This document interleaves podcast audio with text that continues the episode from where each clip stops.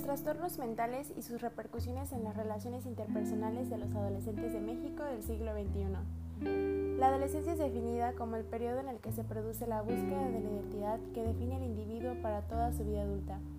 Eric Erickson, 1968. Hola, mi nombre es Andrea del Rocío Quepons Ramírez, soy estudiante de la Universidad Ibero, Campus Puebla, y actualmente curso la carrera de Relaciones Internacionales. En este capítulo les voy a hablar acerca de varios temas relacionados con la salud mental y con los trastornos mentales en los adolescentes. Pero bueno, antes de tocar estos temas, quiero hablarles acerca de cómo se relaciona una persona. Sabemos que todos, todos los días tenemos la necesidad de comunicarnos con otras personas y esto nos ayuda a crear vínculos.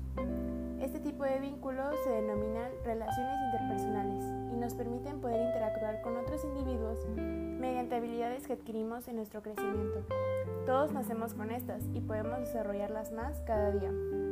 Entre este tipo de habilidades se encuentra el saber escuchar, comunicarse, poder solucionar conflictos, etc. Al poseer estas capacidades podemos impactar de manera positiva en otra persona para lograr disfrutar de la salud mental. Pero bueno, ahora sí, ¿qué es la salud mental? La salud mental, de acuerdo con la Organización Mundial de la Salud, es un estado de bienestar por medio del cual los individuos reconocen sus habilidades y son capaces de hacer frente al estrés normal de la vida y trabajar de forma productiva. Teniendo esto en cuenta, sabemos que todos los días nos enfrentamos a conflictos con desequilibrios en nuestras relaciones donde se puede ver reflejada la necesidad de un mayor manejo y desarrollo de las capacidades que mencioné al principio. Esto genera una alteración psíquica provocando posiblemente algún trastorno mental. Ahora, ¿qué es un trastorno mental? OMS dice que se caracteriza por una combinación de alteraciones del pensamiento, la percepción, las emociones, la conducta y las relaciones con los demás. La pregunta aquí es, ¿qué factores sociales inducen a la alteración de estos aspectos psicológicos y cuáles son las consecuencias de padecer algún trastorno mental en la adolescencia? Sabemos que la adolescencia es el periodo más importante para el desarrollo y para la formación de hábitos emocionales y sociales. Este puede estar influido de manera un poco más sensible por el entorno y este mismo puede impedir el bienestar mental.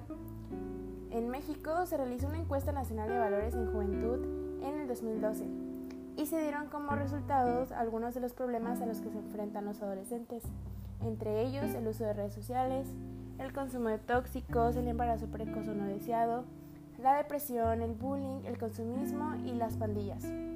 El más, común, el más común del que les voy a hablar ahorita es el de los medios de comunicación. De acuerdo con el informe publicado por la Royal Society for Public Health en el 2017, se menciona que los medios de comunicación y su desarrollo con las redes sociales ha estado evolucionando muy rápido ya que hoy en día es parte de la vida diaria de muchas personas, en especial la de nosotros, la de los jóvenes, pero tiene algunos efectos negativos que pueden influir en nuestra salud mental, como por ejemplo el poder convertir el uso de las redes sociales en una adicción el comienzo y el desarrollo del acoso cibernético y también que este tipo de tecnologías están relacionadas con el aumento de casos de ansiedad y depresión.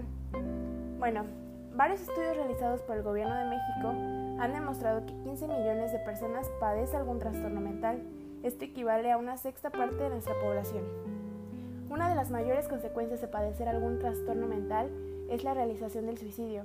En México, de acuerdo con el Instituto Nacional de Estadística y Geografía, el suicidio es la tercera causa de muerte en jóvenes de 15 y 19 años. Normalmente es porque se presencia algún trastorno mental y entre ellos el más frecuente es la depresión. La OMS recomienda que para prevenir esos acontecimientos se debe comenzar a entender los síntomas que conllevan a un trastorno mental. Ya existen algunas medidas, entre ellas se encuentra la terapia psicológica, nosotros todos los días tenemos la necesidad de hablar, como dije al principio de este capítulo, y también de ser escuchadas, en especial cuando queremos contar algún problema. Esto nos ayuda a sentirnos mejor. Pero cuando no se realiza esto, se empiezan a guardar los pensamientos, se oprimen distintas emociones y que con el paso del tiempo se van acumulando y pueden crear varios problemas, entre ellos una conducta agresiva por padecer y haber desarrollado un trastorno mental.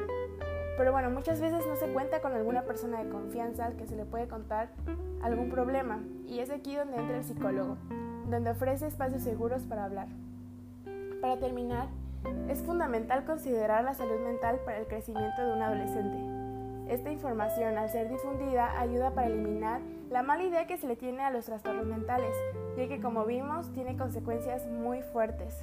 El conocimiento, la normalización, la adaptación del bienestar mental puede servir para prevenir dichos trastornos y para crear ambientes, relaciones y una vida más segura.